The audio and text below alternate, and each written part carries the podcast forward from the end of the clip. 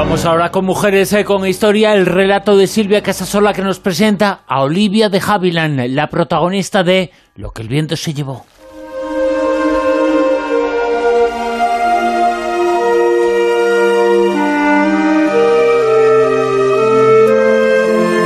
Nuestra protagonista de hoy es la última superviviente de la época dorada del cine de Hollywood, la más longeva de la meca del cine y, según dicen, con los recuerdos aún intactos en su cabeza. En 2016 le rendíamos homenaje en el centenario de su cumpleaños. En aquel momento, la actriz Sasa Gabor aún vivía y Kirk Douglas también. Sasa fallecía en diciembre de ese mismo año y Douglas lo hizo en febrero de 2020. En el podium, en solitario, se ha quedado como única superviviente de la edad dorada de Hollywood, Olivia de Havilland, quien el pasado 1 de julio cumplía nada menos que 104 años.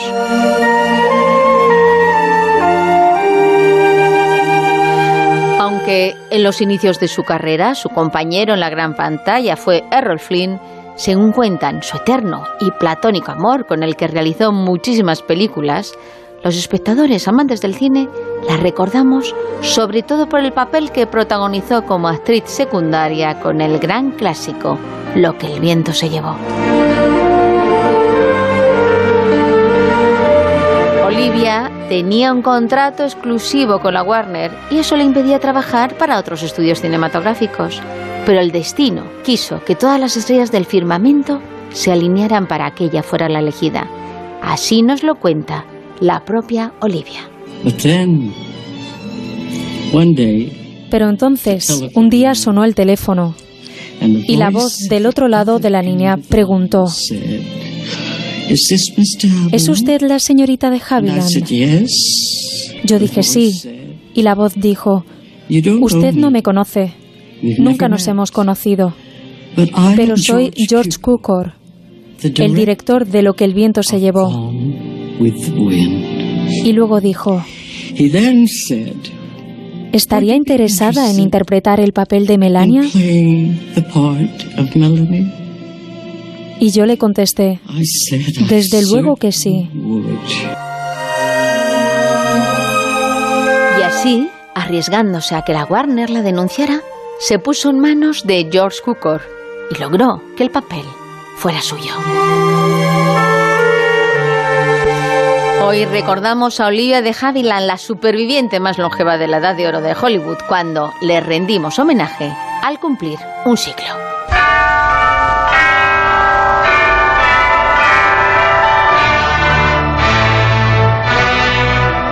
Mujeres con historia. El pasado 1 de julio, la actriz Olivia de Havilland cumplía un siglo de vida. De aquellos años dorados de Hollywood, ella es la más longeva.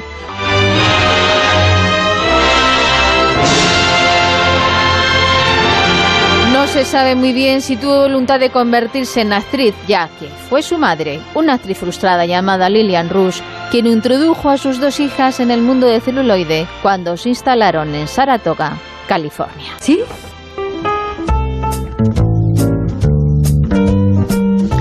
Todos tenemos la imagen de Olivia como una mujer de carácter muy afable, cariñosa, tolerante.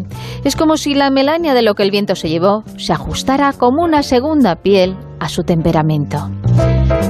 Pero nada más lejos de la realidad. Olivia es una mujer luchadora que no se deja amedrentar por nadie. Con su hermana, Joan Fontaine, tuvo una relación de amor-odio a lo largo de toda su vida y a sus jefes de la Warner les puso firmes tras un juicio que logró ganar favoreciendo no solo su carrera, sino también la del resto de sus compañeros actores.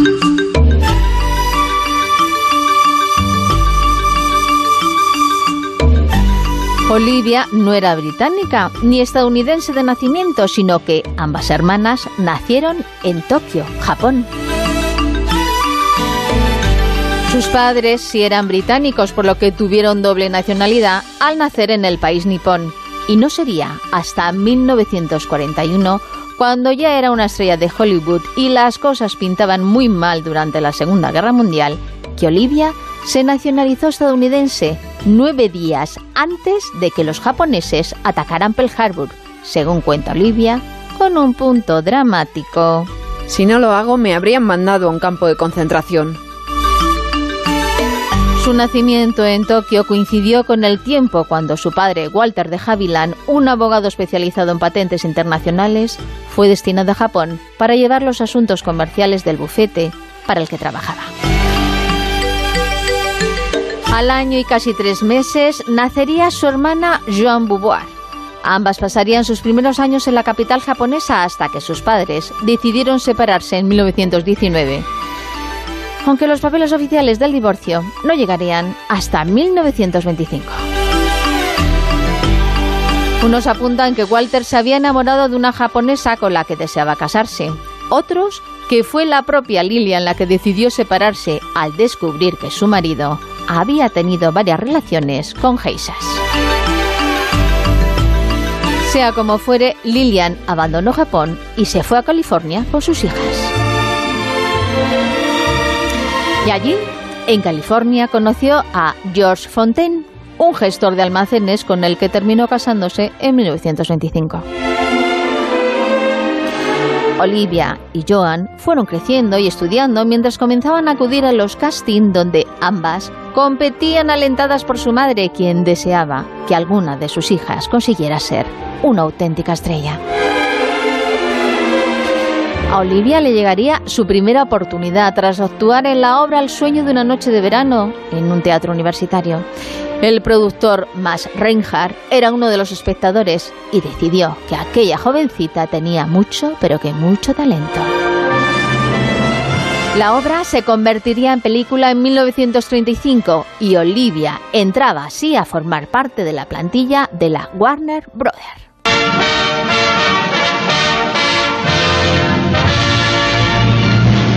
Después se convertiría en una auténtica estrella formando pareja con el inolvidable actor de origen australiano Errol Flynn, que tenía fama de bebedor y mujeriego.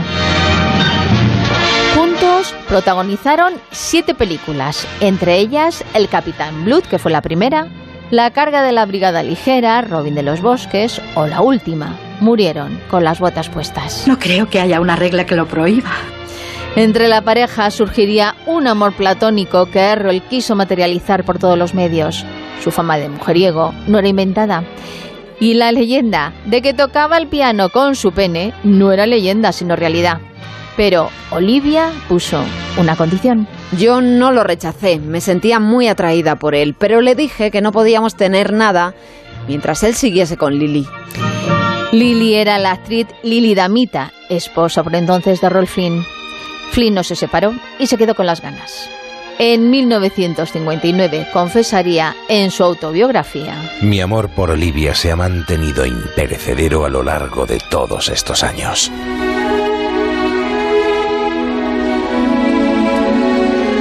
Los años dorados de ambos fueron la década de los 30, pero Olivia estaba harta. Estaba harta de hacer siempre el mismo personaje.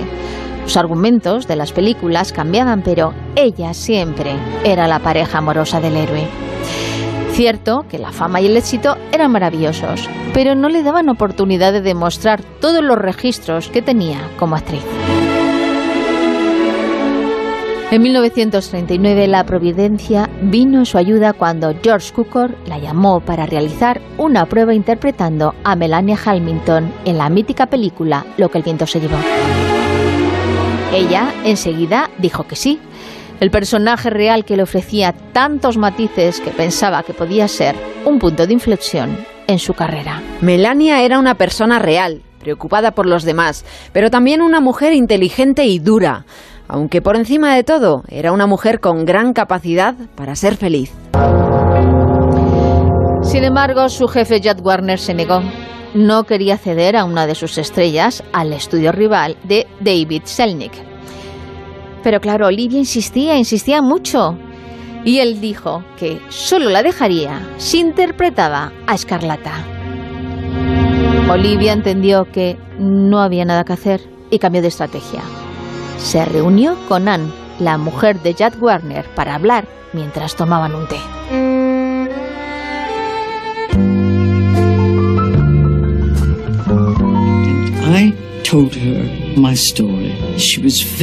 Yo le conté mi historia. Ella se mostró muy comprensiva y cuando le pregunté si me ayudaría a conseguir el papel de Melania, me dijo, la entiendo y la ayudaré. Y tuvo éxito.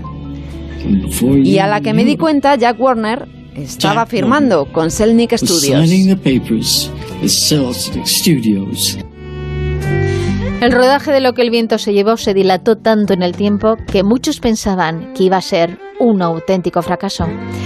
Tres años, atentos, estuvieron buscando la escarlata ideal que finalmente fue interpretada por Vivian Lane. Y tres también fueron los directores que dirigieron aquel proyecto interminable. George Cukor, Sam Booth y Victor Fleming. Selznick International Pictures presents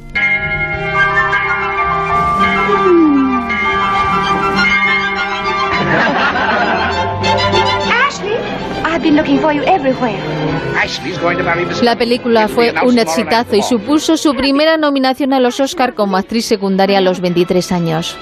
Al final, el premio se lo llevó su compañera Hattie McDaniel por su papel de Mami y se convirtió en la primera actriz afroamericana en conseguir un Oscar.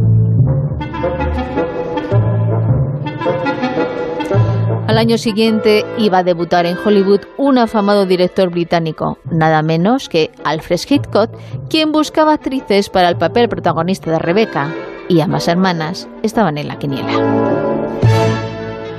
Contra todo pronóstico, el director inglés prefirió a Joan y tras el gran éxito de la película, Joan Fontaine se convirtió en otra estrella de Hollywood. La rivalidad entre las hermanas venía de antaño. Su madre, en vez de calmar el ambiente, alentaba dicha rivalidad para que se esforzaran cada día un poco más. Las peleas desde pequeñas fueron habituales. Se tiraban de los pelos e incluso en una ocasión Olivia le rompió la clavícula a su hermana. Siendo adultas, los celos interpretativos por demostrar quién era la mejor actriz prosiguieron y más cuando ambas estuvieron nominadas al Oscar a la mejor actriz principal en el año 1941. Olivia lo hacía por Si no amaneciera y Joan por la película Sospecha. Cuentan que ambas estaban sentadas a la mesa del director de los estudios Selnick y que cuando la actriz Ginger Rogers anunció que la ganadora era Joan Fontaine, esta se quedó paralizada. Pensé que mi hermana iba a saltar sobre la mesa y agarrarme de los pelos. Tal hecho no ocurrió. Lo que comentan es que Olivia fue a felicitar a Joan y esta la rechazó. Algo similar ocurrió cuando Olivia ganó su primer Oscar, pero para conseguirlo no le quedó más remedio que enfrentarse a los poderosos e intocables estudios Warner.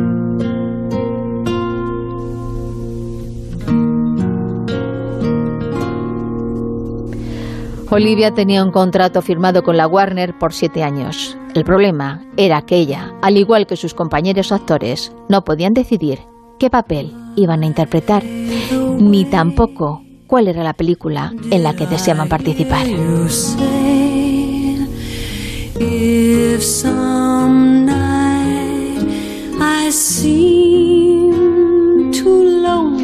Los estudios Warner decidían por ellos Olivia no estaba nada contenta y en los rodajes no hacía más que protestar, rogándoles que le dieran papeles, que le dieran papeles similares a los de la actriz Beth Davis. Pero Jack Warner se negaba.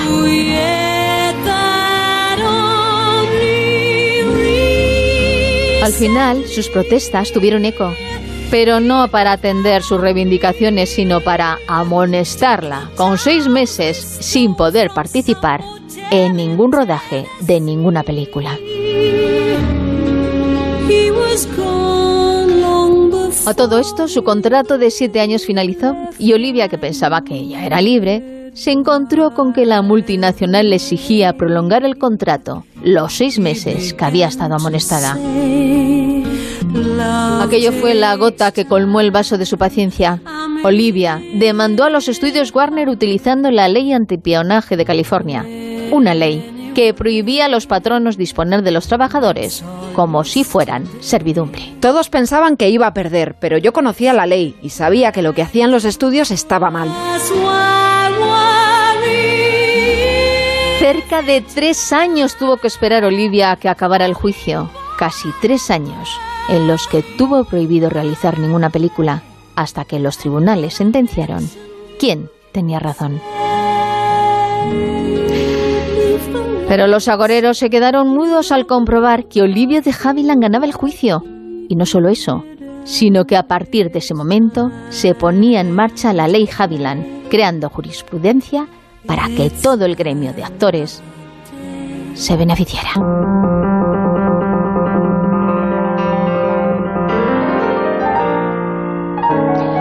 1946 sería uno de los mejores años de su vida, tanto en lo personal como en lo profesional.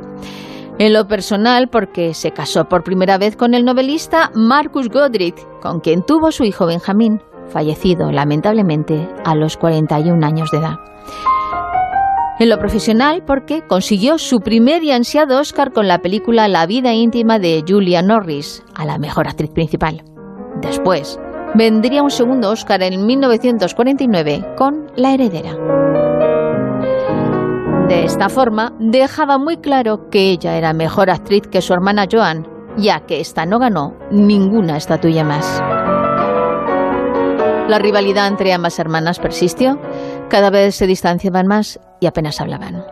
Jamás consintieron en trabajar juntas y solo firmaron una pequeña tregua cuando su madre enfermó en 1975 de cáncer. Ambas hermanas se pusieron de acuerdo para cuidar a Lily, pero como la enfermedad se prolongaba, Joan se fue de gira teatral mientras Olivia se quedaba a su cuidado. Lo malo es que la madre empeoró. Llamó a Joan para avisarla que iban a operarla, pero Lily no salió de quirófano. Olivia entonces envió un telegrama a su hermana contándole el fatal desenlace pero resulta que ésta lo recibió dos semanas más tarde. Olivia me mandó un telegrama, pero yo estaba de gira, así que me llegó dos semanas más tarde a mi siguiente parada. Ella no se preocupó de saber dónde me podía localizar por teléfono. Joan no perdonó a su hermana al no poder estar en el funeral y a partir de ese momento jamás volvieron a hablarse. Así estuvieron cerca de 40 años.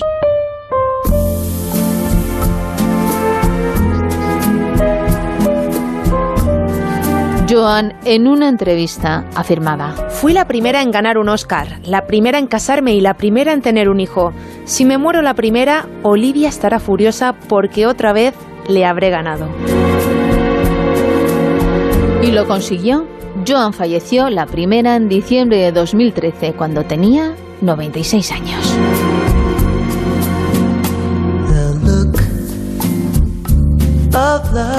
Olivia, la superviviente, llama a su hermana en su autobiografía Dragon Lady. Dice que era una persona brillante con múltiples talentos, pero con astigmatismo en su percepción de la gente y de los acontecimientos, por lo que reaccionaba de manera injusta y prejuiciosa.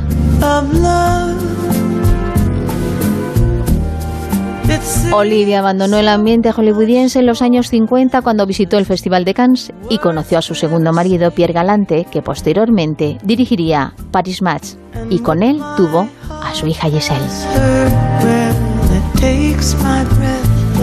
De Pierre se divorció al igual que de Marcus, si bien conservó la amistad y estuvo cuidándolo hasta que murió.